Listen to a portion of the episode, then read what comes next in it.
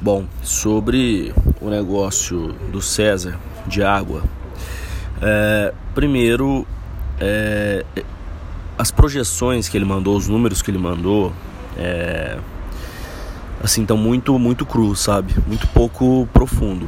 Eu acho que a gente não pode aprofundar demais, porque isso às vezes gera uma é, complicação desnecessária, tem que pensar simples.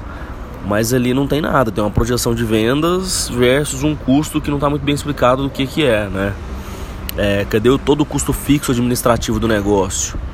É, não está muito bem explicado se ele não vai produzir, se ele não vai ter fábrica, se ele já compra um negócio fabricado por um custo e vende aquilo ali. Mas mesmo assim, se for só isso, existe um custo fixo, um custo administrativo para o negócio rodar, que não está colocado ali na conta.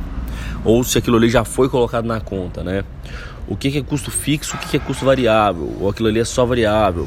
Cadê o custo de impostos? Qual é o imposto disso? Ou não vai pagar imposto? Enfim, é, tá muito cru os números para conseguir analisar daquele jeito ali. Bom, é, diante disso daí, é, primeira coisa, o cara falou, ele falou que o negócio está prosperando muito, né? Você tem certeza disso, né? É, palavra, qualquer coisa, a palavra aceita, tá, planilha de Excel aceita qualquer coisa, apresentação em PowerPoint aceita qualquer coisa. Você precisa saber se isso é verdade ou não. Eu já vi muita gente cair roubada por causa disso, né? Acreditar na palavra na planilha de Excel. Tem que ter uma due diligence, que, que é investigar a realidade dos dados, isso é fato, né? E infelizmente isso leva-se um tempo para fazer, né? E economizar nesse momento aqui é um barato que pode sair muito caro, né? Como eu falei, na, no, no Excel todo mundo vai muito bem. Outro ponto importante, ele precisa entender muito bem por que, que precisa dele como investidor, né? É, tá mais ou menos explicado aqui no texto dele, mas assim, para mim ainda não não tá muito claro para que que precisa dele. Se o negócio está prosperando muito bem, né, para que que precisa de mais uma pessoa? É, tem que ter um motivo específico muito claro, tá? Para não ter roubada nisso daí. E outra coisa, o capital dele que ele vai colocar como investidor, como que ele vai ser alocado especificamente. Eu entendi que é para expansão. Mas tá, mas expansão como? Vai ser canal de venda, vai ser marketing, vai ser contratar uma pessoa, vai ser o quê, né? E de novo, cuidado com o custo fixo. Evitar ao máximo colocar dinheiro em custo fixo porque é um dinheiro que não tem volta, né? Colocou e não vendeu já era, perdeu o dinheiro, né? E aí o risco de quebrar aumentando o custo fixo sempre é muito grande, tá? É, outra coisa, ele precisa entender um pouco melhor também o, o, o, mercado de água, tá? Porque o mercado de água, por mais que ele pareça ser simples, é, quando ele está planejando uma expansão, ele não é tão simples, tá? Existem águas e águas. Tem uma água que se posiciona por ela ter um pH mais neutro e ela ser a mais saudável do mercado. Tem outra marca que ela se posiciona por ser a mais elitizada, a água prata, por exemplo. É, tem uma água da Nestlé, uma água da Coca-Cola. Depois eu mando para ele algumas anotações que eu tenho sobre isso daí, é, para entender a questão de posicionamento de água, porque até água mineral, quando vai fazer expansão nacional, tem nichos se posicionando com uma identidade específica. Tá? Inclusive essas, essas grandes águas que estão dominando o mercado batalham entre si, certo?